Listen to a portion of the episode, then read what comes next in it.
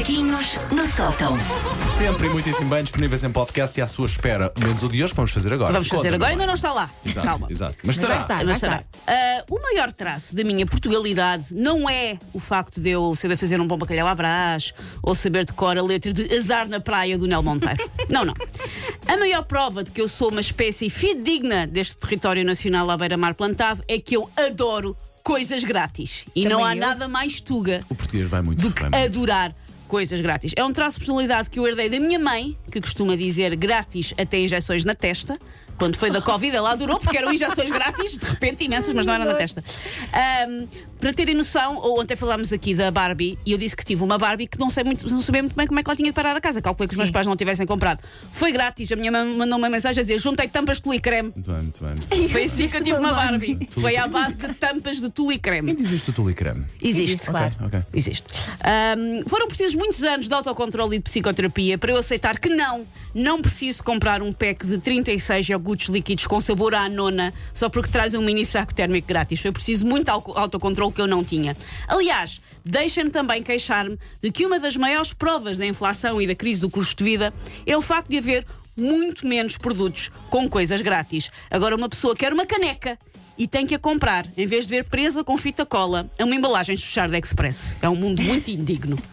Cada caneca se compra-se, não, não. Nunca, devia ser uma questão de honra. Uma caneca devia ser sempre grátis. Mas às vezes podes aproveitar um frasco de um shampoo, de uma. Cortar, passar por água.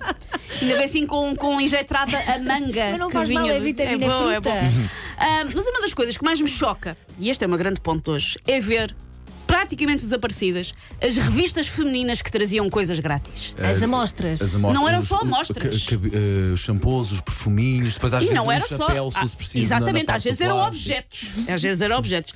Sendo honesta, Quer dizer, mas, oh, oh, Susana, às vezes as revistas custavam 10 euros, se calhar acabava por não ser muito, muito, muito, não, muito não. conta. Eu lembro-me de fazer a Era? conta, porque lá Ok. está, coisa grátis, eu sou versada em coisa grátis e muitas vezes compensava. Mas sendo honesta, as coisas que saíam na Cosmopolitan ou na Ativa, nunca as coisas que saíam em termos de artigos, não me interessavam muito. Para começar, nas revistas, em cada três páginas, duas e meia eram publicidade a cremes que custa o PIB da Albânia. Uma pessoa folheava e era só publicidade. E depois, os artigos destas revistas eram geralmente sobre A. Dietas e como o meu corpo está errado. B. Sexo e como eu uso o meu corpo de modo errado.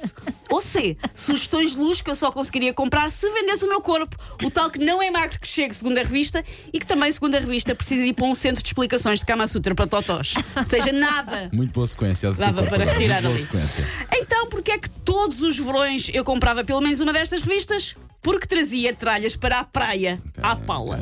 Estas gerações coitadas crescem a terem que adquirir os seus próprios sacos de praia.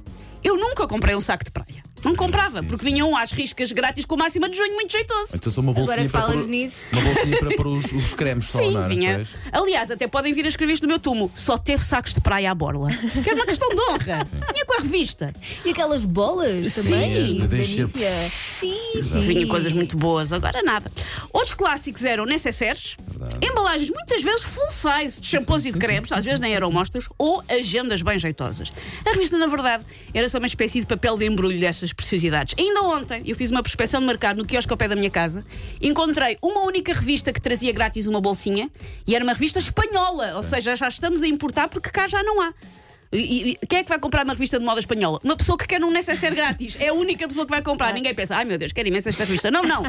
É, as necessaire têm florzinhas, vou adquirir. É o que se passa na cabeça das pessoas. Ah, mas de resto, tirando este exemplo da tal revista espanhola, nada. Nem a Ativa traz uma espreguiçadeira insuflável, nem o Expresso traz uma airfryer às peças em fascículos. É um mundo duro e cínico onde já ninguém dá nada a ninguém. E eu estou triste com isso. Grande macaquinho, pá. Vamos arranjar coisas grátis para a Susana. Por Vamos, favor, vamos. Por acaso tenho, todas. tenho algumas coisas que preciso despachar. Susana. Despacha conta para comigo, mim, conta por comigo, favor. Conta comigo. Por favor.